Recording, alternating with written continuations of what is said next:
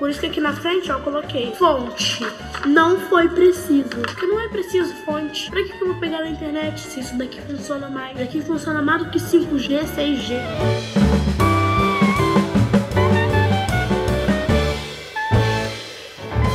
Oi, gente, começando mais um episódio do podcast. Eu sei que eu passei quase um mês sumido. Eu sei que as milhares de pessoas que estavam me esperando e pedi- pedindo o terceiro episódio vão estar aqui ouvindo esse agora. E é isso, eu tô aqui dizendo eu que esse é um episódio especial de Halloween, uma semana depois do Halloween. A gente vai falar. A gente, porque eu tô com um convidado, mas eu vou já apresentar ele. É, um pouco sobre medos. Eu sou uma pessoa naturalmente medrosa e já aconteceram coisas sobrenaturais aqui nessa gravação no comecinho que eu tô um pouco assustado, mas vida que segue. Sim, eu sou naturalmente uma pessoa muito medrosa, tanto medos que vieram da minha infância, medos que continuam comigo, medos da vida adulta e é um pouco sobre isso que a gente vai conversar. É, eu vou apresentar aqui o Anderson. Ele Oi. pode dar um oi. O Anderson, eu conheci ele pela internet e eu acabei de me tocar que eu não faço ideia de como eu te conheci. Nem eu lembro, eu acho que Tu lembra? pela- Não, não lembro. Eu acho que foi eu mesmo. nunca lembro. Eu acho que foi só realmente, tipo assim, eu acho que eu te vi, te segui, depois a gente começou a interagir e é isso, a gente fica conversando sobre muita coisa. Eu acho que já foi num rolê de arte. Alguma coisa né, referente à Sim, arte, alguma sim, coisa. sim, Aí sim. depois eu fui te seguir no pessoal, alguma coisa assim. Então, eu comecei o podcast e depois eu ajudei, ele até cita ele no episódio do podcast dele, eu fiquei muito feliz. E depois ele vai apresentar o podcast dele, vai falar um pouco sobre. Na verdade, não, ele vai falar disso agora, né? Tipo, eu quero que ele se apresente, eu quero que ele fale sobre o podcast dele. E depois eu continuo aqui falando um pouquinho sobre como vai se desenvolver esse episódio. Anderson, pode começar a falar. Não, como ele falou, meu nome é Anderson. Eu comecei um podcast agora por conta dele. O- Não, eu, por enquanto eu não quero divulgar muito assim pela vergonha, porque eu tô. Inclusive, esse. vai- Essa vai ser uma pauta que a gente vai falar aqui, inclusive. Mas é isso, moro no- assim como o Jefferson moro no interior do Maranhão, curto a arte, gosto dessa vibe de internet. E tô seguindo aí. Não tenho, eu não sei muito falar de mim, não. E ele gosta de filmes de terror. Assim, Muito. Por isso que eu convidei ele. Pronto, por isso que eu convidei, por isso que eu pensei, ele seria a melhor pessoa. Só que eu sou uma pessoa que eu não gosto de filmes de terror e eu não tenho conhecimento de filmes de terror. Ontem, a gente organizando a pauta, ele me explicou a diferença. Na verdade, ele nem ele sabe se, se me explicou certo. A diferença de terror e de horror. Mas a gente acabou organizando, tipo assim. Não vamos falar sobre filme especificamente, mas vamos falar sobre medos. Que eu acho que acaba que os filmes de horror, terror, não sabemos ainda, depois a gente pode. Enfim. É, acabam pegando um pouco dessas questões de assustar é, gatilhos que a gente tem de algumas coisas, né? Tipo, de medos, de tudo isso. Eu A gente- penso que o medo, eu penso que o medo ele só tem um lado bom, que o medo, querendo ou não, ele causa coragem, né? Ele te É. dá uma coragem assim. É preciso passar pelo medo pra você saber que tem medo e de alguma forma enfrentar ele e. Sim. Eu tenho medo de às vezes cair naquele coisa que assim, é preciso sofrer pra poder aprender, mas eu acho que o do medo vem diferente disso. O medo é mais um, um desafio mesmo nesse sentido pra você superar alguma coisa. Entra também aquele rolê de tem medos que são doenças, né? Tipo, acho que a fobia é uma, é uma doença, tipo, medo de alguma coisa muito extremo. Mas é importante, eu acho que passar por alguns medos, tipo esse de, de que a gente já conversou muito, que você tinha muito medo de, tipo, começar uma coisa igual um podcast, eu já falei, você começou um podcast, você já passou pelo principal, que é começar um podcast. Agora é, enfim, continuar Na e verdade, na verdade eu tô passando ainda, entendeu? Eu tô tentando superar. passou o primeiro passo. Porque, é, o primeiro passo eu já dei. Só que é, é meio que difícil, porque o medo, ele meio que paralisa a gente. Tipo, se tu ficar pensando muito, e tipo, vou começar um podcast, mas, meu Deus, minha família vai escutar, meus amigos vão escutar, o que que eu posso falar, o que que eu não posso falar. Sendo que, na verdade, a gente quer criar um podcast para poder falar o que quiser, entendeu? No, no teu caso e no meu caso também. Eu quero falar o que eu quero, só que tem algumas questões que É de bom tom? Gente- Não, vou falar tudo. tem algumas, tem algumas questões que a gente tem que colocar em pauta. Por Sim. exemplo, essa questão de saber o que falar e esse mundo da internet. Às vezes a gente pensa, por exemplo, eu poderia até pensar que eu tô fazendo, eu fiz um podcast e tô mandando só para pessoas próximas e de repente chega uma proporção que eu tipo, oi, aí vem o processo, aí E vem querendo ou não, assim, ah, é, tá ali online, você tá mandando só pra alguns amigos, mas tá online. assim, Outra é pessoa igual- pode descobrir e é isso. É igual uma fofoca. Tu fala que a pessoa não vou mostrar para ninguém, não, não vou falar para ninguém, aí fala para um, fala para outro. De repente todo mundo tá sabendo. E nesse inteirinho de fofoca, aí já vai aumentando. Várias Principalmente no interior. Exatamente. Eu, a gente organizou uma pauta bem fluida pra gente poder tratar isso de uma maneira diferente, legal. E a gente basicamente vai tratar, vai conversar e vai falar sobre alguns medos da infância. A gente pode falar daqueles medos clichês, dos medos mais que para outras pessoas podem ser clichês e tentar trazer medos da vida adulta e olhar também de alguma forma para um medo que a gente acha que veio da vida adulta, aliás, veio da, da infância e continua na vida adulta de uma, de uma maneira diferente, né? Tipo, uma herança do medo da vida, da vida da, do medo da infância. É, eu anotei algumas coisas, mas eu queria que tu começasse, tipo, um medo da tua infância. Pode começar pelos medos mais clichês, eu acho que, ai, talvez todo mundo tenha, ou algum medo mais específico. E, e é isso. Nossa, ai, eu, sou, eu era muito pedroso, muito pedroso, muito pedroso, muito pedroso um medo, assim, de criança, eu acho que era em tempo de chuva, daquele estrondo, de tremer tudo. Tipo, de repente tu tá dormindo na madrugada e vem aquele papoco, sei lá, não sei nem explicar qual é esse fenômeno. Mas não é Mas nem esse era um dos medos. Não é nem o medo do relâmpago, é o medo desse extremo do, do, do, do, do, desse extremo, né? Tipo... Não era nem o medo tipo do relâmpago, esse tipo de coisa. Era desse estrondo não parar, porque às vezes vinham na sequência. Sim. Tipo, era um parava um pouquinho, aí vinha de novo e, e, literalmente tremia o quarto. Isso me causava muito medo. Quando eu morava no Maranhão, né, lá no interior, eu morava muito perto de uma torre de internet. A torre do, do telefone. Então, tipo assim, era a noite inteira. Raio por si, trovões, raios e trovões, raios e trovões. Eu anotei, ontem a gente conversando, a primeira coisa quando eu falo de medo é escuro. Eu tinha pavor de escuro. Medo de escuro. Aí a gente conversando, mas eu acho que depois tu pode até puxar esse ponto. É, é a primeira coisa quando eu penso em medo, mas eu fico pensando hoje. Eu não tenho mais medo de escuro, depende do momento. Mas eu acho que, que é uma construção mesmo. Por exemplo, lá na minha casa, a gente sempre teve o costume de dormir com uma luz acesa. Então, automaticamente eu entendia que o escuro era uma coisa ruim. E minha mãe, eu acho que ela não dormia com luz acesa, não era nem por questão de medo, mas minha mãe sempre levantava de madrugada para ir ao banheiro, ou tinha minhas irmãs menores, então era tipo assim, para não acordar no escuro batendo em tudo, mas tipo assim, ah, uma luz acesa para poder levantar de madrugada, ir no banheiro, pegar uma coisa se precisasse. Então, eu acho que eu cresci com essa construção de que medo era uma coisa, de, de que o escuro era uma coisa ruim. Então, quando fala em medo, é, eu sempre penso no escuro primeiro. Daí entra outras coisas, de que na infância eu tinha. Eu, eu me considero. Não é que eu me considerava, hoje eu olho que eu era um pouco sensível para algumas coisas. Então, eu acho que até minha mãe não sabe disso. Mas eu ouvia coisas de madrugada, eu já vi coisas. Pronto, eu sempre viajei do interior da minha cidade para Teresina. E era sempre na madrugada. Então, imagina aqueles, aquelas estradas, aquelas BRs, assim, um puro breu na madrugada eu já cheguei a ver coisas acesas no meio do, do, nada, sabe? Mas coisas que hoje eu, tipo, não, gente, deixa eu não vou racionalizar isso, mas, tipo, ficaram comigo. Então eu acho que o escuro é um dos medos top 1, assim, na minha vida, que hoje eu não tenho mais. Depende do momento. Eu não quero estar no escuro no meio, sei lá, de um cemitério, por exemplo. Mas hoje eu consigo dormir tranquilamente no escuro, coisa que antigamente eu jamais conseguiria. Tô falando dessa questão de de estrada, eu lembrei de uma história aqui de uma amiga minha, não é história de pescador, não é mentira, porque realmente eu vivi esse momento, tipo, que aconteceu com ela. É, eu tinha uma, eu tenho uma amiga que ela é, que ela é casada, na época o filho dela era pequeno, e o marido dela tinha um carro de boi, ou seja, ele sempre transportava esses animais tipo de cidade para outras cidades e rolou de um dia ela ir junto. E uhum. ele era bebezinho, o filho dela ainda era bebezinho de colo. E ela viajou cedo com ele e na hora de voltar no final da tarde, ela me ligou desesperada, chorando, dizendo para eu ir na casa dela. E eu fiquei tipo, meu Deus, o que, que aconteceu? Já imaginei, tipo, sei lá. Isso, ela foi pela manhã e a, a tardezinha tava voltando. Isso, isso, no final da tarde. Quando eu cheguei na casa dela, apareceu cena de filme. Tipo, na hora que ela abriu a porta, já foi me abraçando, a cara dela tava inchada de tanto chorar.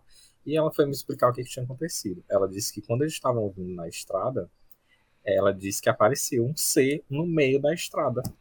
Tipo, ela, ela me descreveu como se fosse um Judas, aqueles Aham. de, de festa junina, né? Aham.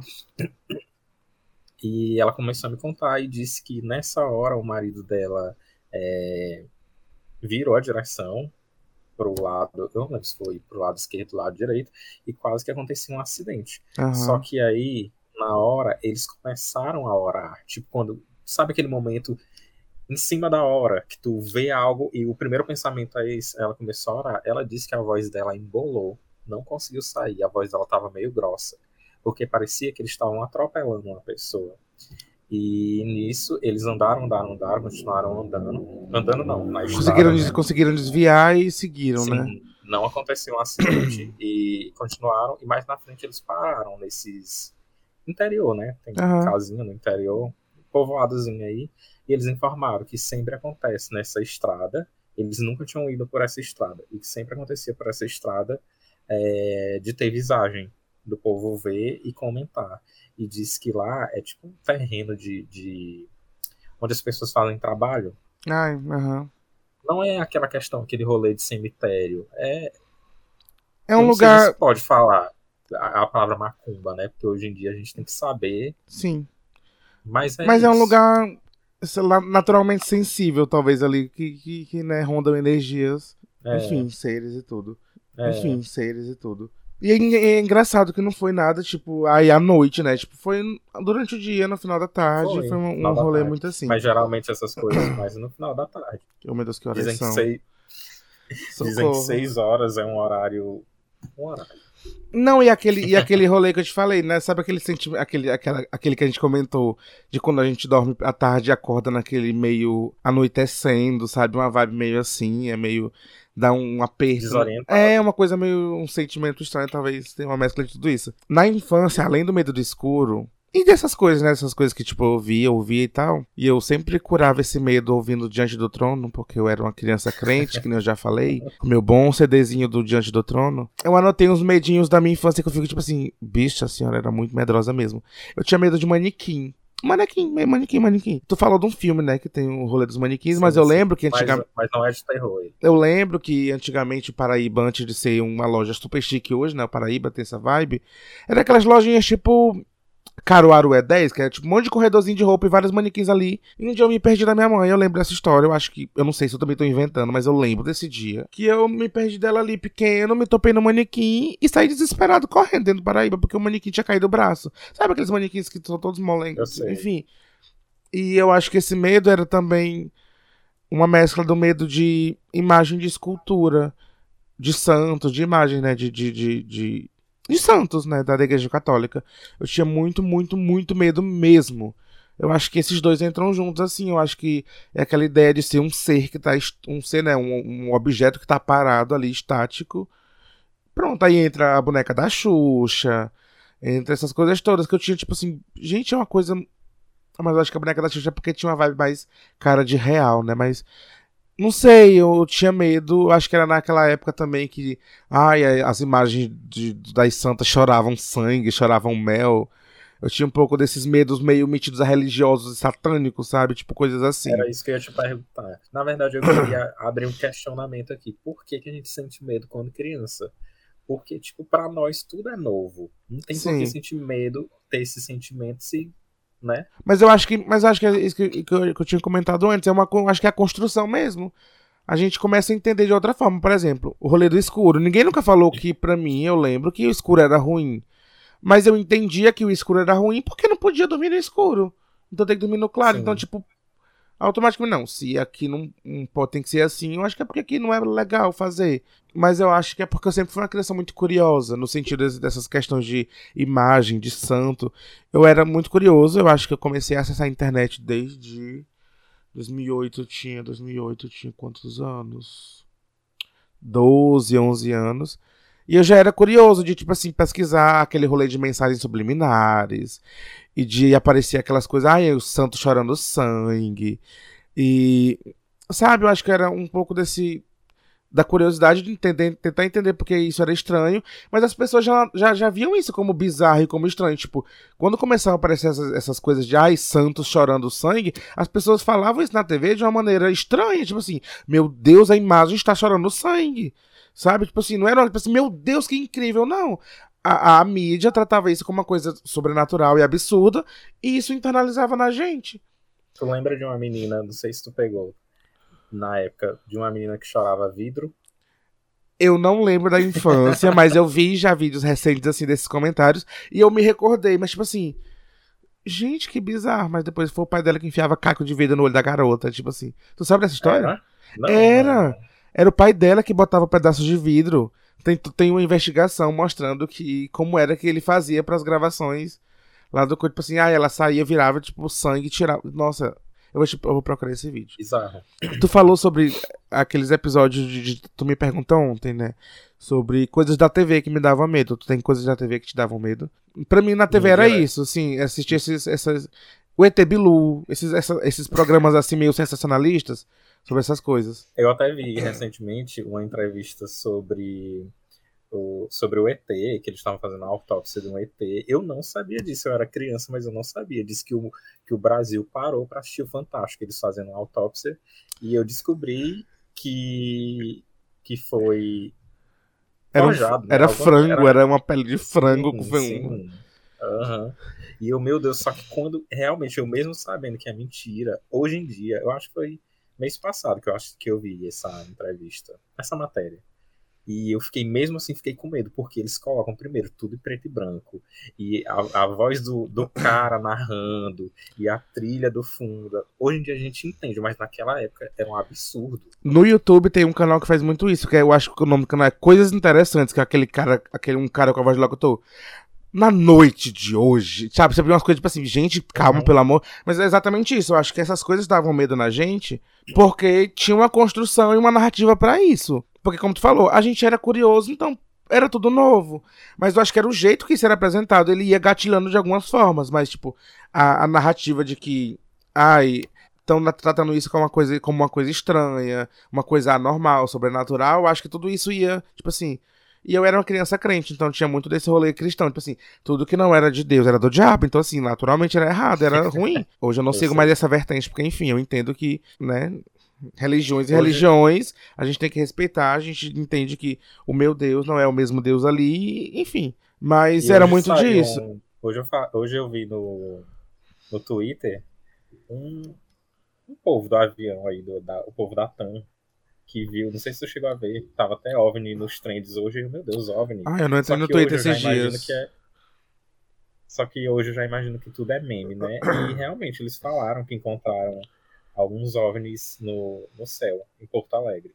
E eu, meu Deus do céu, isso me deu um medo e uma vontade de pesquisar. Mas sabe aquele rolê que tu sente medo de algo, mas tu quer aprofundar, tu quer saber de detalhes e tu vai, vai, Eu vai, sei vai, como é. vai.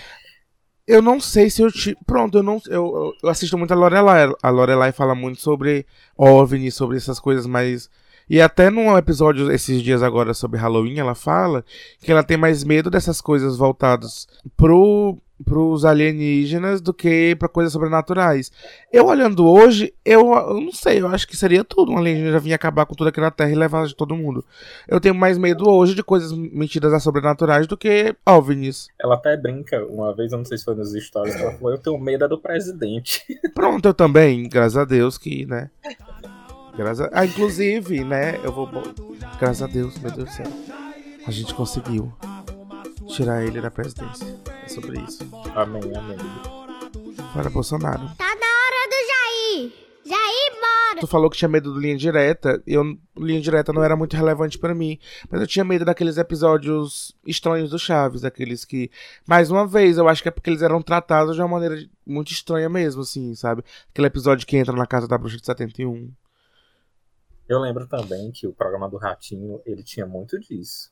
Ele, no come, eu lembro do primeiro programa, do primeiro, do primeiro episódio do Ratinho, que eu lembro que o, o meu pai não deixou a gente assistir, que era um caso lá de uma menina que estava grávida e o marido dela colocou ela no amarrou ela na- com uma corda na caminhonete e saiu andando pela rua. Nunca me esqueço disso. Naquela época não tinha censura, né? É, E eles TV. realmente mostram. E eles realmente mostraram a mulher só o xerém no chão. E eu, meu Deus do céu, eu lembro na cortina, assim, que aqui em casa não tinha porta na época, era na cortina, e eu olhando assim pela cortina, e o pai, sai, sai daqui, vamos pra lá, não sei o quê. Nossa, Tipo, ele querendo assistir, não a, deixando. TV, a TV dos anos 90 era uma, era uma loucura, né? Era tipo. E outro, e teve outro do Ratinho também que ele não deixou a a gente assistir, que foi de um cara que ele ia no cemitério. Como é que chama aquele povo que vai no cemitério pra poder transar com o cadáver? É, Necrofilia, necro- isso. É, né, necrofilia. que ia fazer necrofilia lá. E eu lembro que mostrava o cara indo e tudo. E eu já pesquisei isso na internet. Hoje em dia não tem. É porque, Não né, tipo, graças a Deus, existe a censura e desse, essas coisas. É, mas sempre tem, né? É, Mesmo que seja de fo pra baixar de forma ilegal, mas tem. Tu tinha falado ontem sobre o assustador.com, né? Que era aquele site que. É, eu ia falar do assustador. Eu lembro que foi nessa época que a gente começou a acessar a internet. E o único site bizarro que tava em alta era esse. E eu lembro que nunca vou esquecer. Que eu não gostava daquela sessão de aparições, de. Tipo, apareceu na janela, igual apareceu agora há pouco aí na chamada. Oh, pelo amor de Deus. Então, eu tinha muito medo, ainda tenho um pouco medo disso. Só que, é como tu falou, eu ia ver, ia procurar essas coisas, sabe? Menino, eu lembro dos, eu lembro dos Mamonas. Eu não vi, eu não lembro de ter visto esse, mas eu não lembro, eu não lembro de ter Deus visto do isso. céu. Tipo, todos, todos. E é Tipo, porque, e é porque tu fala, Dinho. E é porque tu falou que tem muito medo de ver acidente, coisas assim, né? Então, Não, eu não, eu não consigo ver. Às vezes o povo me pergunta, é, como é que tu consegue assistir American Horror Story se acontecer um acidente bem ali, tu não vai ver. Eu, gente, mas a série é é algo que é, é algo que eu tô vendo, mas eu sei que não é real, que tem uma produção e eu acho que como eu gosto também dessa questão de arte, de tudo Tu que consegue- arte, tu consegue não só racio- arte, Tu consegue racionalizar isso, é, né? Isso, mas ainda assim eu, eu me sinto preso. Mas é, ver que é real, que tá acontecendo, que tá na minha frente, que aquele sangue é real, aquele cheiro é real, não dá. Então, tal como eu te falei ontem, eu nunca fui num velório. Entendeu? Pronto, velório é uma coisa que. Eu acho que eu só fui mesmo. Eu não consigo me lembrar. Mas como eu te falei, tipo assim, eu, eu já fui em velórios assim, sabe? É porque velório no interior, quando não é muito trágico, né? Porque isso às vezes acontece, é sempre aquela coisa muito. Ai, um lanchinho, um cafezinho, uma coisa. Então, tipo assim, já tinha ido pra velórios pra estar ali no meio de todo mundo, sempre tem ali, mas eu nunca tinha ido, sei lá, próximo ao, ao corpo e tudo. Eu acho que realmente o primeiro velório que eu fui foi do meu pai e depois da minha avó. Eu acho que eu não consigo me recordar de outro velório que, tipo assim, eu cheguei perto mesmo do corpo. Mas eu acho que é porque no interior, é porque tu não gosta mesmo, mas no interior é muito aquela coisa mais clean, assim, eu acho, sabe? Tipo, quando não é realmente muito trágico, tá todo mundo lá fora sentado, ou, ou na igreja, no lugar onde aconteceu. Aí tem um lanche ali pra pessoa madrugar. Eu lembro de ter madrugado com minha mãe em algum lugar, assim, mas assim, eu nunca, obviamente, ia lá ver o corpo, porque eu não me sentia bem, mas eu sempre tratei com naturalidade, assim, nesse sentido. Fora que é horrível, tipo, tu escutar. Não, pois Porque Eu é. passei por isso é, há alguns anos, né? Quando minha avó morreu, Aham. em 2017. O velório foi aqui praticamente do lado do meu quarto, aqui na sala. Aham. Porque no interior tem esse costume, né, de fazer velório em casa. E eu não consegui. Tipo, eu não, eu fiquei mais de 24 horas dentro do quarto. Tipo, todo mundo entrava aqui pra poder me ver e eu não conseguia ir lá. Tão tal que eu só saí, antes de eu sair desse quarto, eu perguntei se o caixão tava fechado. Aí Aham. eles disseram que sim, pronto, eu saí. Porque, tipo, na minha cabeça eu não queria ter a imagem dela é, ali. A última imagem. E entendeu? é muito uma coisa. Nossa, eu lembrei agora de uma coisa. Sabe aquelas. Eu aquelas... que o mesmo que eu lembrei. Fala, pra saber se é a mesma coisa. De foto? De foto, tipo assim, gente, que coisa absurda! Aham. eu lembro que minha avó tinha aquelas. Como é que eu não lembro como é que chamava aqueles. Aquelas fotinhas que a gente via no, no, no Eu olhozinho. sei. Ela... Aham. Do meu avô sendo enterrado, tipo assim, do, do, do, do- aham. tirar foto. Gente, pra quê? Mas eu acho que. E hoje em dia, hoje em dia não faz mais, mas aí, é, enfim, quando saiu, porque na minha cabeça, não- tipo, todo mundo queria, vai, vai, vai, vai, ver ela, vai ver ela, vai se despedir, não sei o que. Gente, eu vou me despedir dela Sim. na minha cabeça, entendeu? Aí eu ficar ali remoendo, olhando para aquela imagem ficar na minha cabeça o resto da vida. Sim, Aí meu sim. irmão que fica me, meu irmão ficou me descrevendo, né, dizendo como é que ela tava e tal. Mas eu não tive coragem de olhar não, porque pra mim não tava sendo no dia É do porque- enterro, é né? porque não naturalmente é- ela ali. É, naturalmente é bizarro, porque a pessoa tá morta, né? Tipo, enfim. É Eu dei aqueles comentários. Ai, tava tão pálidazinha. Tipo assim, gente, a pessoa tá morta. Sabe? Tipo assim, ai, eu. Tipo, gente, pelo amor de Deus. Eu acho que na infância, além de todos esses medos metidos sobrenaturais, essas coisas da TV. Ah, que tem vários clichês. Música da Xuxa, eu via contrário. Eu lembro de saber, quando eu era mais adolescentezinho, de. Ai, Rebelde é do demônio. Eu lembro de. Tem uma menina da minha igreja que era muito fã do Rebelde, tinha CDs, tinha carteirinha do Rebelde, tinha cinto do Rebelde. E a gente queimou tudo isso e tava pegando fogo. E a gente, nossa, esse fogo preto tá saindo do demônio. Era só um monte de plástico queimando, sabe? Tipo, lógico que é um fogo preto dali, sabe? É como eu te falei, às vezes o medo, a gente que cria o medo, Exato. às vezes não tá nem, nem acontecendo nada, mas a gente já, por trazer aquela questão do medo de dentro da gente, a gente já, já imagina que aquele pano bem ali já tá falando, ou já tá criando uma boca que vai Eu tinha, eu tinha medo, eu tinha medo do. de uma coxa de cama do. do Pokémon. Eu não conseguia dormir nela. Minha mãe me falava, ela tem ela até hoje. Foi na época que o Pokémon cegou várias crianças na China e no Japão. Sabe, eu ficava acumulando essas coisas na cabeça e eu não conseguia. Porque, tipo assim, eu dormia, eu lembrava, estou na coxa do Pokémon. É do demônio? Não vou conseguir dormir. E minha mãe falava que eu não conseguia dormir até ela trocar a coxa também no meu interior. Antigamente, meu quarto não tinha porta. Daí o que foi que a mãe fez? Transformou a coxa de cama na cortina. Não conseguia dormir Que também. Foi pior. Que foi o pior que eu ia ver um negócio em péssimo. Enfim, muitos medos são construção mesmo, sabe? Do, do sensacionalismo da TV, que antigamente era desse jeito. E dessas coisas que a gente ia pegando referência de coisas, tipo assim, ah, escuro tem coisas ruins, medo, e ia juntando coisas. Eu só sei, eu não sei se é porque a gente já tá adulto, mas hoje a gente já tá tão calejado que é Sim, difícil a gente sentir medo de alguma coisa. sim. Tipo, o, o último medo real que eu tive, real mesmo medo de ficar, meu Deus, o que que tá acontecendo, foi da pandemia. Quando esse vírus chegou, quando o povo começou a morrer, quando eu vi que pessoas próximas estavam morrendo aí, me deu medo. Tipo, Sim, pensei na família, pensei em mim. Aí o meu, aí já a gente, é, aí vem o rolê, né, da saúde mental. sim. Porque se a gente se deixar levar, levar por esses pensamentos, a gente se acaba. Porque eu fiquei muito ruim. Eu até pensei, meu Deus, se minha avó tivesse aqui, eu acho que eu tinha surtado. Nossa. Puxando o gancho de que ele já começou a falar um pouco sobre a pandemia, foi o último medo de todo mundo, sabe? Puxando um pouco agora sobre a vida adulta, né? Medos da vida adulta. Sim. Eu acho que a pandemia foi um medo no geral mesmo, de da gente morrer, de pessoas próximas da gente morrerem e de onde ficarem doentes, e a gente não sabia. Pronto, eu acho que o primeiro medo foi o que é isso que está acontecendo, né? Foi aqueles primeiros meses que ninguém sabia como resolver, como se proteger, quando que vai resolver. Por causa do nesse presidente caso- bosta que a gente tinha, graças a Deus a E gente. nesse caso, nesse caso nem era. Vou militar TV presidente bosta. Nesse caso, nem era tanto a TV que causava esse medo, mas a gente estava vivendo aquilo. Porque a gente Exatamente. que mora interior, a gente sabe que tudo vem com atraso pra Sim. cá, né? Então, a- tipo assim, a primeira coisa. E não, tu, que é uma pessoa, e tu que é uma pessoa da internet, tava vendo tudo primeiro e as pessoas do interior andando sem máscara em todo lugar. Sim, exatamente. Minha mãe no Entendeu? interior Aí, era exatamente isso. Aí chegou no Brasil, aí todo mundo, ah, tá no Rio de Janeiro, tá no São Paulo, nunca vai chegar aqui Eu lembro muito, eu Maranhão. lembro muito de eu curtindo o carnaval loucamente. E por assim, aí chegou no Rio. Ai, gente, Teresina é muito quente, não vai chegar em Teresina que o vírus não sobrevive a 42 graus. Tipo Pois assim, é. era isso. A gente tentando maquiar. É. Mas no fundo a gente sabia que era sério.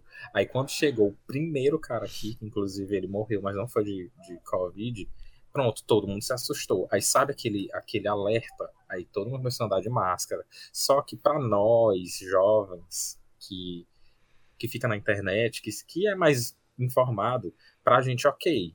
Aí, tipo, começou aquele medo do, do. A minha chefe falou: não, agora todo mundo em home office. Aí eu, gente, eu nunca fiz home office na minha vida. Aham. Aí eu, de repente, estar aqui em casa, trazer computador e organizar aqui. E eu, meu Deus, e a, e a minha mãe, gente, toda hora saindo.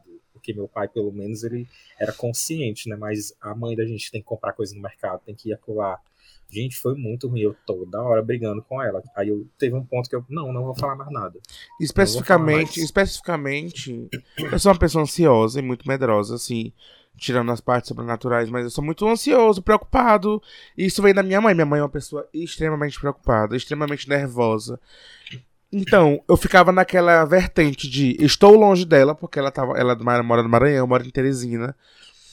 Eu aqui de home office, tendo que sobreviver e lutando com com tipo assim, o pessoal do interior entrando, de emburacando a casa da minha mãe do nada, tipo, sem máscara, e tipo, mãe tranca a porta. Minha mãe com medo de eu pegar, e minha irmã que tinha, tem problema respiratório e era. E era. Como, era, como é o termo? Com, comorbidade. Ela tinha comorbidade. Tinha comorbidade. Então, tipo, né, tipo, esse medo, tipo, pronto. E quando eu peguei Covid? Eu peguei Covid duas vezes. Foi? Eu peguei duas vezes. Na primeira vez eu quase morria.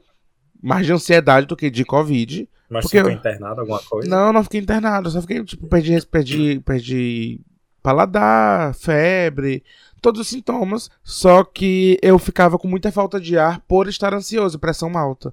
Nossa, foram uns 15 dias horríveis. Aí o segundo eu já tava vacinado, então foi mais tranquilo, mas eu nem contei pra minha mãe. Eu acho que eu contei pra minha mãe um ano depois que eu tive Covid, porque eu não queria preocupar ela lá. Porque eu sabia que ia ser um caos, mas eu acho que a gente não precisa nem descrever todas as sensações da pandemia, porque eu acho que todo mundo passou por esse medo de saber o que fazer, com medo de ir no supermercado, com medo de pegar na porta, com medo de pegar encomenda, com medo de beber água, com medo de tudo. Tipo, eu lembro, gente, de, de as pessoas ensinando a fazer um, um isqueiro com coisinha para poder apertar no, no elevador Sim, e poder queimar para não se contaminar. E as pessoas, não, não pode só jogar álcool, tem que jogar álcool e espalhar. Tipo assim, gente, pelo amor de Deus, o que a gente vai fazer? Mas graças a Deus a pandemia. Parecia que tava no ar. Sim, não a densidade do ar, o, o, o, o, a bactéria fica no ar, sabe? Tipo assim, as pessoas estão na densidade do vírus. Pra...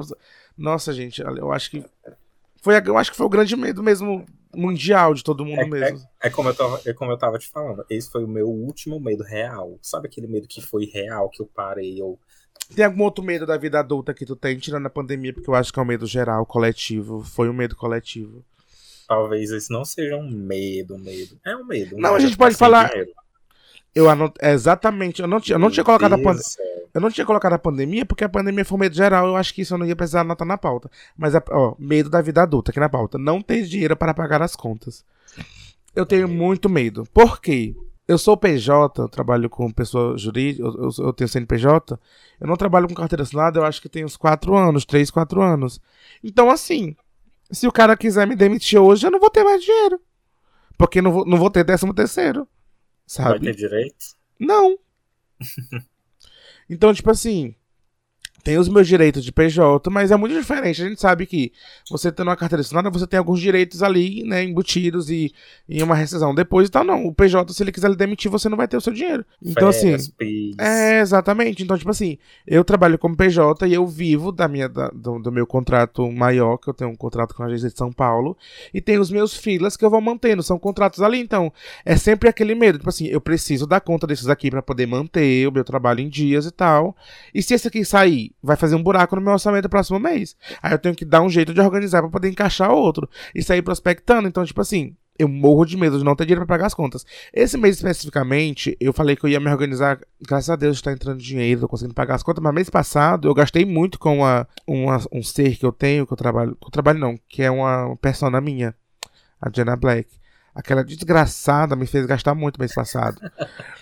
Aí eu falei, não, esse mês eu vou manter porque vai chegar final de ano, eu quero viajar com minha mãe, eu vou ter que dar uma filtrada nos gastos para poder ter dinheiro para poder viajar, porque tal hora, final de ano, é final de mês, final de mês ninguém tem dinheiro, e como é que eu vou viajar final de ano no final de mês? Se o dinheiro é só no dia, dia 5 de janeiro, então tô começando a me organizar para poder dar certo. Eu baixei de novo um aplicativo de finanças para saber quanto meu que eu vou ganhar esse mês, o que é que eu tenho que pagar esse mês para saber, enfim, começar a me organizar. Mas sim, é o medo da vida adulta, é não ter dinheiro para pagar as contas. Aí eu anotei, né, o rolê de, de das pessoas cancelarem os contratos. Eu vim aqui na frente que eu coloquei sobre a pandemia especificamente, mas sobre perder o emprego, que muita gente perdeu o emprego. Sim. Sabe? Sim. Na pandemia eu já era PJ, então eu trabalho é, com publicidade, com marketing. E foi a primeira coisa que foi cortada de todas as empresas do, na pandemia. Ai, não, o marketing não é tão importante. Todo mundo. Eu vi na agência que eu trabalhava na época, uma agência que tinha, tipo, 70 clientes, a metade dos clientes ia embora. E a agência começar a filtrar pessoas. Eu, pronto, eu vou ser o próximo. Me seguraram aí eu na. Já entro, aí eu já entro no contrário. Porque tu trabalha com publicidade, certo? Sim. Eu trabalho com educação à distância. Então, para mim, foi vantajoso. Entendeu? Sim que todo mundo não queria mais presencial. Tipo, quem estava presencial trancou e foi para o ensino à distância. Então, no período da pandemia, nesse quesito, eu não tenho nada a reclamar, porque eu consegui. Comprou uma casa, comprou um carro. Babi fascista. Pandemia, gente, a pandemia foi incrível. Não, eu não, eu não tô me desfazendo da pandemia. Não, mas, eu tô né, brincando. Mas, tipo assim, na- eu não, eu falo, foi um medo, mas eu tive. eu- Nossa, eu fiquei muito. Não vou dar graças a Deus à pandemia, gente, pelo amor de Deus, eu não tô Não. agradecendo a pandemia. até Mas pra tá- mim, não, pra mim, não tive esses problemas. Mas, tipo, gente, eu vi muitos amigos meus pedindo, perdendo emprego, sabe? Tipo assim, eu naturalmente fiquei feliz porque não perdi meu emprego e tudo. Então, mas, mas sempre tinha aquele medo, a qualquer momento pode ser eu. Se a empresa vê que eu não sou mais necessário, eu tava sem fila nenhum, então assim, a- segurou e tal, mas. Nossa. Agora eu sei o que vou pesar o clima. É, Ai, um meu dos Deus. meus medos, eu vou perguntar pra tu também, se é morrer. Parece clichê, né, essa pergunta. Mas tu tem medo? É, depende de como seja a morte. Ah, não. Mas a morte a gente não escolhe. Eu não sei se é. Eu comentei o, o rolê de quando meu pai faleceu, que uma das primeiras coisas que a mãe falou pra mim foi: Você é minha força. Então eu sempre tenho essa cobrança de. Quando eu falo sobre dinheiro, não é só. só não é só, obviamente, pra mim o dinheiro eu poder pagar minhas contas, mas eu tenho uma. Uma dívida eterna com minha mãe, porque, meu Deus, eu não, vou eu, não, eu não pretendo abandonar minha mãe nunca, eu não quero abandonar minha mãe nunca. Então eu sempre fico naquela, se minha mãe precisar de dinheiro, eu preciso ter dinheiro. Então sempre quando eu falo de dinheiro, obviamente é pra poder viajar, poder pegar minhas contas, poder comprar minhas besteiras, poder comprar as coisas da minha drag, enfim, fazer tudo que o dinheiro proporciona pra gente. Mas eu sempre penso em, de alguma forma, eu preciso ter dinheiro pra ajudar minha mãe de alguma forma, né?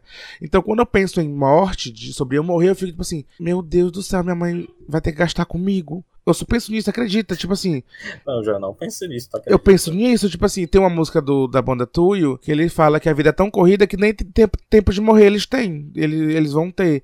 Então às vezes eu fico nisso, tipo assim, gente, ok, eu vou morrer. Aí vão ter que lidar com tudo. Aí eu, eu fico pensando, eu já pensei, tipo, meu Deus, eu vou pagar um plano funerário, mas eu acho tão estranho pagar um plano funerário.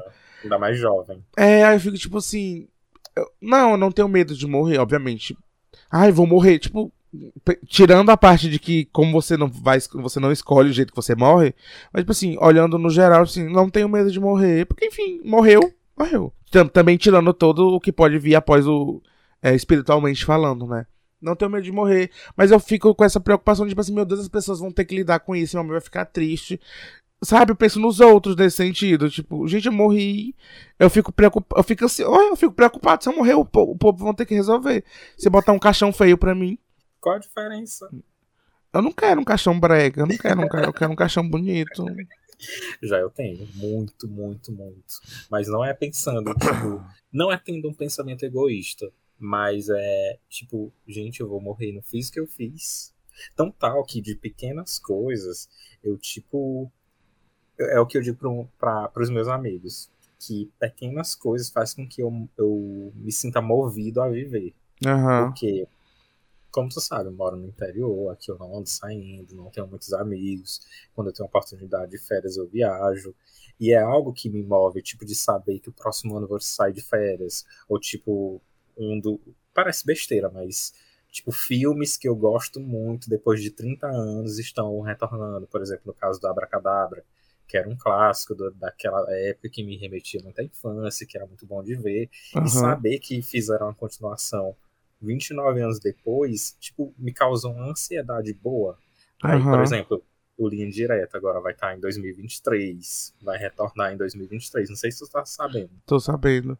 Pois é, aí Provavelmente pro-. Provavelmente de uma maneira mais leve. Eu acho que jamais vai ser que nem era Não, antes. e com certeza vamos, vai, eu já penso que no, no- na atualidade vai acontecer muita coisa.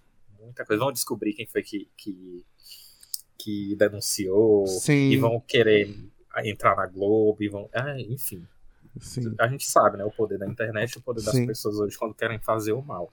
Porque o bem ninguém quer fazer. Principalmente na internet. Eu anotei outra coisa, mas eu quero concluir essa parte sobre o medo de morrer. Mas eu acho que, obviamente, tem um medinho, ai, que é um medo, tipo assim, mas eu acho que quando eu penso em, ai, vão morrer, é mais, tipo assim, as coisas que eu deixo. Pronto, na pandemia agora, eu tinha medo de morrer porque eu tive Covid, mas eu acho que era um pensamento muito ansioso. Por quê? Eu tinha medo, tipo assim, gente, eu não vivi muitas coisas. Eu não vivi viagens que eu queria viver. Eu não peguei pessoas que eu queria pegar. Eu não, sabe, conheci lugares que eu conhecia. Eu não conhecia a Lady Gaga, eu não posso morrer se eu conhecer a Lady Gaga, sabe? eu não posso ir morrer sem, sem ver um show dela, sabe? Então, era mais talvez um medo de morrer no sentido de perder coisas que eu ainda não fiz. Não necessariamente medo de Isso. morrer. É mais de o que eu não sei se é a mesma. Eu não sei se é a mesma. Não, é porque eu tava pensando, tipo, é o medo de morrer ou o medo de perder essas coisas que você ainda não viveu? Perdeu a oportunidade. É, de perder oportunidades. Mas são essas duas coisas, o medo das oportunidades e o medo de, tipo assim, meu Deus do céu, eu vou deixar. Eu não gosto de dar trabalho pros outros. Eu, tipo assim, meu Deus, eu vou. Eu quero deixar tudo resolvidinho. Só, gente, eu quero essa cor aqui, eu quero essas flores, sabe? Isso- Um medo da vida adulta que a gente tava comentando, que eu vou entrar pro lado sentimental e que talvez eu comece a chorar porque eu, sou, eu tô ultimamente muito carente. Eu, eu tenho muito medo de ficar sozinho. E não de ficar sozinho, estar sozinho num lugar, mas sentimentalmente falando. Não é o rolê de estar sozinho nos lugares, porque eu vou pro, ci- pro cinema tranquilo, eu vou pra um barzinho sozinho tranquilo, eu vou pra balada sozinho. Se eu puder ficar só no canto ouvindo minha música, bebendo meu drink, eu fico sozinho. Mas eu acabo encontrando pessoas, mas sentimentalmente falando, eu tenho muito medo de, estar, de, de ser, de ser uma pessoa sozinha. Aí entra a mesma coisa, tipo assim, ah, eu sei que eu sou uma pessoa legal, eu sei que eu sou uma pessoa divertida, eu sei que. Mas, tipo assim, gente, já pensou se eu vou ser uma, uma Kakura? Não vou falar a idade, porque a Kakura, ser Kakura é relativa, não, sei lá. Mas eu Kakura, assim, sozinha num bar. Será se ser, tipo, aquelas. Não a. a aquela tia sol, aquele tio gay solteiro que não, que não tem namorado, que não é casado. Eu tenho muito medo de, tipo, eu queria ter um companheiro pra vida. Eu fico, tipo assim, gente, será que eu não vou ter ninguém? Aí eu fico na cobrança, tipo assim, meu Deus, eu tenho 27 anos, mas, tipo, gente, 27 anos não é nada, sabe? Eu posso. Enfim, eu tenho esse medo. Acho que é porque eu tô num momento muito carente da vida também. Nossa, eu sou extremamente traumatizado com alguns relacionamentos da minha vida. É, sou inseguro, várias coisas por, por causa disso. Mais uma vez, preciso de terapia. Talvez eu precisaria de terapia, não de um podcast pra falar sobre isso. Mas. Aquele assim, ai, você é uma pessoa incrível, maravilhosa, mas eu não sou o suficiente. Sabe, aquele você é incrível, mas eu não quero namorar com você. Você é incrível, mas é, eu acho melhor a gente terminar porque eu não sou, eu não sou o suficiente pra você. Gente, será que eu sempre vou cuidar das pessoas, sempre vou ter pessoas ali pra mim, mas no final elas vão me deixar sozinho? Então, eu tenho muito medo. de- o meu medo hoje, sentimentalmente falando, é tipo assim, de ser uma pessoa sozinha. Então, no próximo relacionamento, tenta ser ruim. Eu vou ser o tóxico do relacionamento, sim. Sabe, mas eu fico tipo assim. Eu não consigo ser uma pessoa ruim, gente. Eu sou naturalmente uma pessoa. Gente, por mais que eu não pareça, eu sou uma pessoa romântica e carinhosa. É porque os meus amigos me tratam como vagabundo. Não, minha irmã tá ouvindo isso. Meus, alguns amigos meus me tratam como uma putona, eu vou falar isso, esse termo mesmo. Mas, tipo assim, eu acho que esse meu meio jeito vag... Não, não vou falar o termo vagabundo. Acha que tu é putona? Às vezes. Às vezes. mas, eu, mas eu entendo que isso é. Eu, eu, trato, eu trato o sexo com muita naturalidade para algumas coisas. Então, eu sempre eu gosto de falar sobre sexo, falar sobre putaria com os meus amigos e tal. E esses meus amigos que sabem da minha intimidade nesse sentido que eu me exponho demais falando sobre isso, às vezes ele não consegue entender. Gente, eu sou assim, mas eu também sou um amorzinho de pessoa. Eu queria só um namoradinho pra estar deitado aqui nesse período chuvoso de Teresina. Eu queria estar vendo só um, um, um RuPaul Drag Race aqui na TV. Deitadinho. Eu não queria nem transar, não. Só queria estar com ele aqui, sabe? E não tem.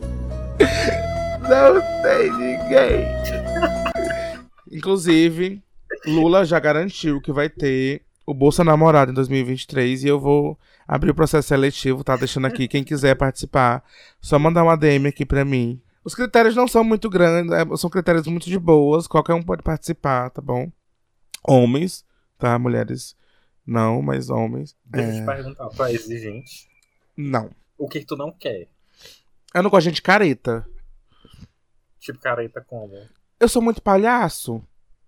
Eu sou muito. Tipo, de levar a sério? Gente séria sério? demais, sabe? Gente. Quando eu tô pronto, sei lá, tipo, eu vou pra uma festa, eu. Se eu, se eu for acompanhado, eu quero estar com a pessoa que eu tô ali acompanhado e tal. Mas eu vou ver os meus amigos, eu quero dançar um pouquinho, eu quero zoar um pouquinho, eu quero. Não vai dar- ficar só na bolha. É, eu quero chamar. Eu, eu, tipo assim, ah, eu- vamos virar uma cachaça bem aqui agora. Tipo assim, eu não gosto de, de, de uma pessoa que me prenda, eu gosto de uma pessoa que, tipo.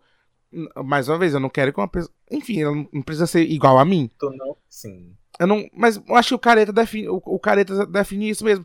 Eu quero uma pessoa que não seja careta, mas eu tenho, gente, eu tenho pouquíssimos critérios. Gente, é muito fácil participar do processo seletivo. www. Sabe, tipo, mas no geral é isso. Eu sei que talvez eu seja ansioso por isso. Eu sei que talvez eu precise cuidar, mais uma vez, disso na terapia para poder tratar inseguranças, tratar medos, tratar relação, coisas relacionadas à autoestima. Porque da mesma forma que eu tenho esse medo de estar sozinho. Eu sei que tem pessoas que gostam de mim em alguns aspectos. Eu sei que, gente, eu não vou morrer sozinho porque eu sou legal, eu sou bonita pra caramba, meu peito é duro, sabe? Tipo, são os medos que vêm por causa da insegurança, sabe? Tipo assim, eu sei que se eu cuidar da insegurança, esse medo vai embora. Então, mais uma vez, eu preciso realmente de terapia. É isso. Ó, eu pedi alguns medos e as pessoas interagiram. As 200 pessoas. Gente, tem muito comentário aqui. Ó. Deixa eu começar aqui do começo.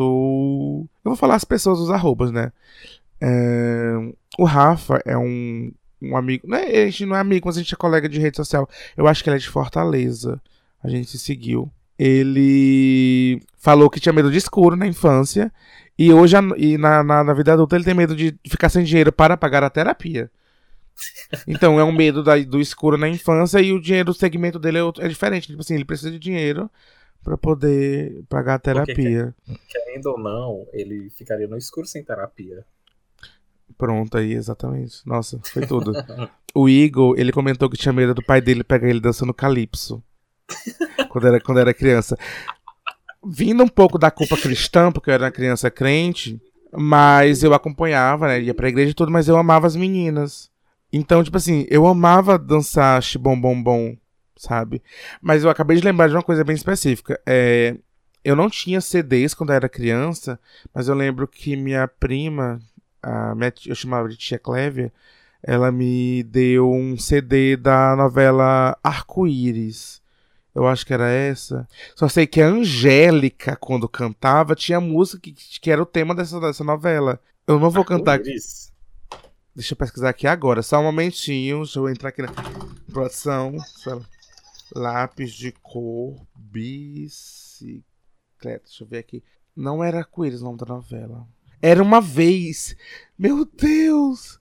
É de 1998. Era uma vez, era Sandy Júnior na, na abertura. Exatamente. Daí tinha essa música da Angélica que eu performava na infância. E eu tinha muito medo da. as pessoas virem, porque, como eu comentei no episódio passado, eu era uma criança meio viada. E eu tinha medo de as pessoas verem eu ali com os meus trejeitos e ser bloqueada, né? Tipo, que não era. Enfim, sou o episódio passado que vocês vão entender. Mas, especificamente, eu lembro que eu ficava performando. A música era muito fofinha, eu vou ouvir ela já já, inclusive. Eu vou encerrar o episódio do podcast com ela. Se puder, eu acho que pode. Se não, não, vai, não vai monetizar mesmo, mas eu acho que eu vou botar. Que era muito fofa essa música. Deixa eu voltar aqui pra pauta. Eu saí da pauta, meu Deus, socorro. Ah, não. Era as, os comentários das pessoas. É, o Pedro Lucas comentou corredores na infância. Mas eu acho que o corredor tem o mesmo rolê de medo do, do escuro, né? Corredores, eu acho que referência. Corredor, dos... labirinto. É, eu acho que, que, é, que é referências. São coisas dos filmes, né? Falando nisso, um dos meus medos também é do desconhecido. Tipo, sempre quando eu tô num lugar que eu nunca tive, eu fico com medo. Pode ser o lugar mais bonito do mundo, mas eu, eu tenho medo. Tão tal que nos próximos dias eu vou para São Luís e possivelmente eu vá só. Não uhum. sei ainda, espero que não. Mas sei lá, tô com aquele medinho de ir só, de entendeu? De gente estranha, de, por exemplo, nesse caso do tem, o medo um desconhecido mesmo, né, independente de como ele seja. Sim. Uma vez a gente foi para Viçosa, no Ceará, e a gente se hospedou numa casa totalmente estranha. Ai. Tipo, era uma casa, juro a vocês, parecia uma casa mal assombrada. E depois que a gente saiu de lá, que a gente teve várias teorias, entendeu? Eu tive várias teorias. assim que a gente chegou lá, em Viçosa, Viçosa assim que a gente chegou lá, um, amigo, um amigo da gente que é de lá de Viçosa perguntou assim: ainda funciona lá? Eu achava que estava abandonado. Tipo, foi a primeira coisa que eu já guardei na cabeça. Aí quando a gente chegou lá, tinha uma mulher estranha na recepção. Ela era tipo, de verdade? Não sei, parece mentira. Até hoje a gente comenta. E entrou morcego no quarto. Ai, que tinha uma, um, E do lado do lado do nosso quarto tinha uma um outro quarto que tava o tempo todo entreaberto e escuro e com ventilador. E tipo, tinha uma porta no nosso quarto que não abria de jeito nenhum, que não dava para nada, a gente olhava pelo chão. E não tinha nada. Parecia que, parecia que a gente tava dentro de um filme de terror. E de repente, tipo, de madrugada, um cara aparecia de, que era um. Como é que chama aquele povo que, que cuida de casa? Caseiro. Caseiro. Uhum. E eu, meu Deus do céu, até hoje a gente comenta esse fato. Eu vou até buscar para ver se essa casa ainda tá disponível lá para ser alugada. Sabe aquele cheiro de, de. Quando acontece alguma coisa, por exemplo, cheiro de vômito, de algo ruim assim, que a uhum. pessoa passa um produto de limpeza. Ah, eu sei assim exatamente. cheiro. É cheiro de pano molhado, cheiro de. de, de... Ai, sei. Tipo, parece que alguém tinha maquiado ali antes da gente chegar. Era a cena de um fiquei- crime e. Aham. Eu me senti no- na quinta temporada de American Horror. A Darlene falou sobre medo de morrer sozinha. É, ela disse que alguém conhecido tem que morrer junto com ela. Tipo, ela não quer morrer sozinha. Tipo assim, mulher, tu quer morrer e leva uma pessoa junto? Tipo, meu Deus. O, Estranho. o Sérgio, ele comentou, ele tem medo do julgamento das pessoas. Mas isso é uma questão de ir pra terapia mesmo, eu acho que. Então, exatamente o que eu tô falando. Eu tenho medo do julgamento das pessoas. Eu, Mas qual é teu nível de medo de julgamentos? eu já fui muito mais assim, tipo assim, meu Deus.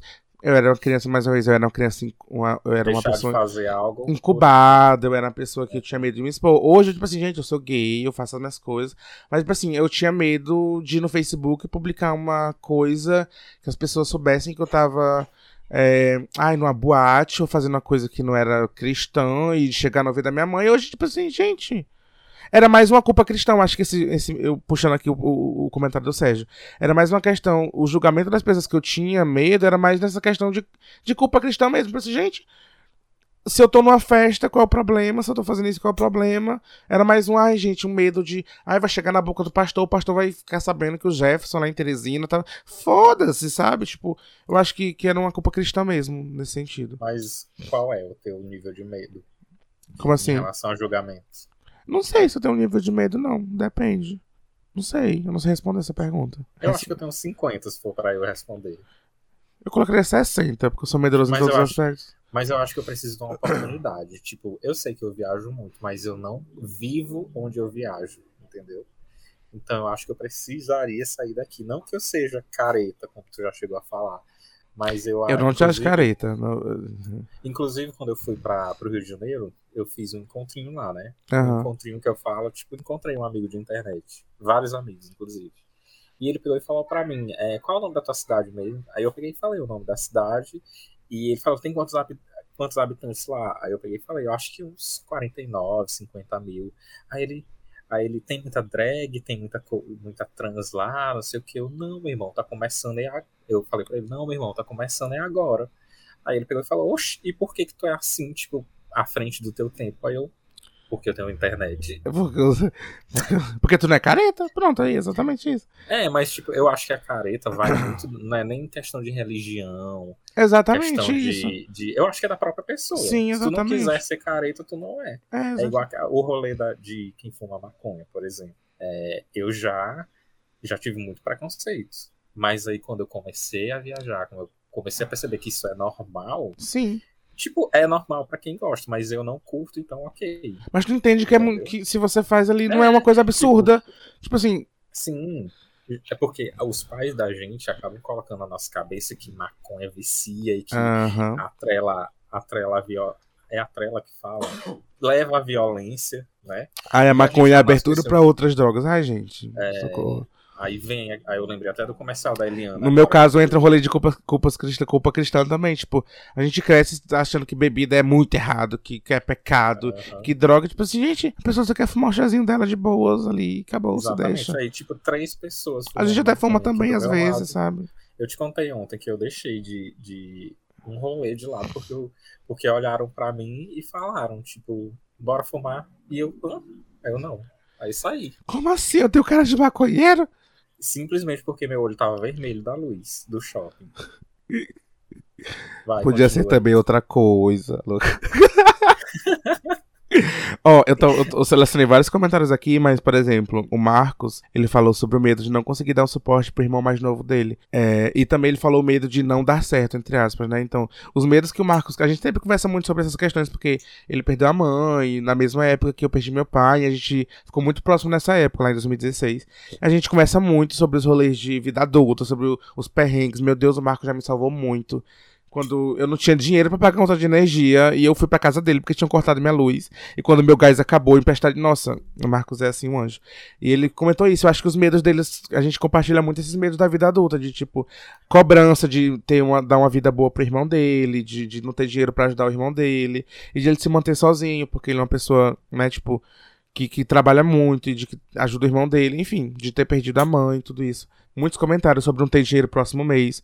Isso foi o Jonathan, ele é fotógrafo, ele trabalha como um freela também, eu acho. Medo de não pagar a fatura do cartão, acho que o medo assim do jovem adulto hoje é medo, gente, eu quero ter dinheiro para pagar as contas, porque É, tudo é atrelado ao dinheiro. tudo é outro lado Não do dinheiro. adianta. Aí tem uns aqui, mas Qual é? É O mais André- 18? O André falou que tem medo de dar dor de barriga fora de casa. Eu já tive, hoje eu sou de boas. Quando, gente, quando você, quando você trabalha o dia inteiro, quando você vai ter que sair do trabalho direto pra faculdade e só chega em casa às 11 da noite, você tem que aprender a fazer cocô fora de casa. Eu ainda não consigo. Eu tive que aprender porque eu saía de casa às 6 da manhã e voltava pra casa às 12 da noite. Não tinha condições. Aí Aí, eu posso caso- fazer um episódio aqui do podcast, mas eu acho que lá no Twitter tem um perfil que ele indica banheiros para cagar em Teresina. Eu vou mandar É esse- sério? Tem, sim, o banheiro. Eu não vou falar aqui o banheiro perfeito, porque senão vai lotar o banheiro. O banheiro lá do Teresina Shopping, que fica perto do, da Casas Bahia, aquele banheiro é incrível. Ele é limpo, não é movimentado. Não pode fazer pegação lá, tá bom, gente? Ele banheiro é pra cagar, tá bom? que fazer um Be Real agora. Mas eu-. Mas eu acho que tem um perfil no Twitter falando sobre banheiros pra cagar em Teresina. Ah, o André também comentou, ele tem medo de cagar fora de casa e voltar com cheiro de cocô pro meio das pessoas. Mas eu, eu tiro a roupa pra poder fazer cocô, acredito, eu tiro a roupa inteira pra fazer cocô. Eu, em alguns casos, não. Ah, agora, Depende, quando tá fazendo muito calor, eu tiro. do nada, um, só sobre sketch. Mas eu acho que, assim, no geral, a maioria dos comentários que eu recebi foi sobre dinheiro, é, perder o celular, são medos que eu acho que são mais naturais. Deixa eu te perguntar, então. é, como tu faz pra superar o medo? Tipo, tu tá sentindo medo agora, como que tu, que tu se distrai, ou o que que tu faz, ou o que que tu pensa? Os medos sobrenaturais, né, tipo, dessas coisas, eu tento me entreter, me entreter com coisas visuais. Então, tipo, ah, se eu tô com, sei lá, eu tava, por exemplo, esses dias agora, e é, não racionalmente, mas eu tava pesquisando muitas referências de coisas de bruxaria, coisas meio metidas a satânicas, pra poder construir a estética das performances que eu ia fazer na drag, né? Tipo assim, ah, uma bíblia satânica, umas coisas assim. Então eu tava com essa atmosfera meio assim, teve uns dias que eu não tava conseguindo dormir, pensando em coisas assim, não necessariamente monstros, mas tipo, coisas meio sobrenaturais. E eu não conseguia dormir, então naturalmente, quando eu tô com esse tipo de pensamento, eu, tipo, eu boto um canal do YouTube que eu gosto, eu vou ver alguma coisa no YouTube. Eu amo, tipo assim, ir pro YouTube ver besteira, sabe? Ver pro- pro- programas de culinária, ver drag fazendo coisas. O eu meu, gosto de vlog. o meu YouTube. Eu amo vlog, meu Deus do céu. Mas, tipo assim, o meu YouTube basicamente é drag, performance de drag, comida, do it yourself e Lady Gaga e música, sabe? Tipo assim, é uma bagunça. Meu algoritmo é uma, é uma bagunça. Os últimos foi karaokê pra mim. Ah, eu acho, eu acho karaokê chato na TV, sabe? Não, não é na TV, no computador. Tipo, Ah. só coloca pra rolar e fica Ah. cantando no pensamento. Mas os medos sobrenaturais é isso. Os outros medos, tipo assim, ai, medo de, de falar em público e tal, são medos eu acho que são mais complicados a gente lidando. Tipo, esses medos, tipo assim, ai, tenho vários outros medos falando sobre relacionamentos, tipo assim, é, eu tenho muito medo de chegar na pessoa na balada. Mas eu acho que é um medo mais por causa da, do rolê da rejeição e tal, mas são medos que, gente, é só terapia que resolve, Pois sabe? eu já Tipo tenho assim, medo de chegar em mim na balada. ai, Já aconteceu. Gente, é pode, che- pode, chegar, pode chegar em mim na balada. Inclusive, a pessoa que me beijou ontem, eu quero Hum. sim, você tá ouvindo. E vamos marcar um negócio direito, tá bom? É sério. É sobre isso. Eu tô falando bem aqui porque eu, eu, eu tô falando aqui mesmo. E tu sabe quem é? Sei. Eu vou mandar um oi depois. Então, É, tudo bom?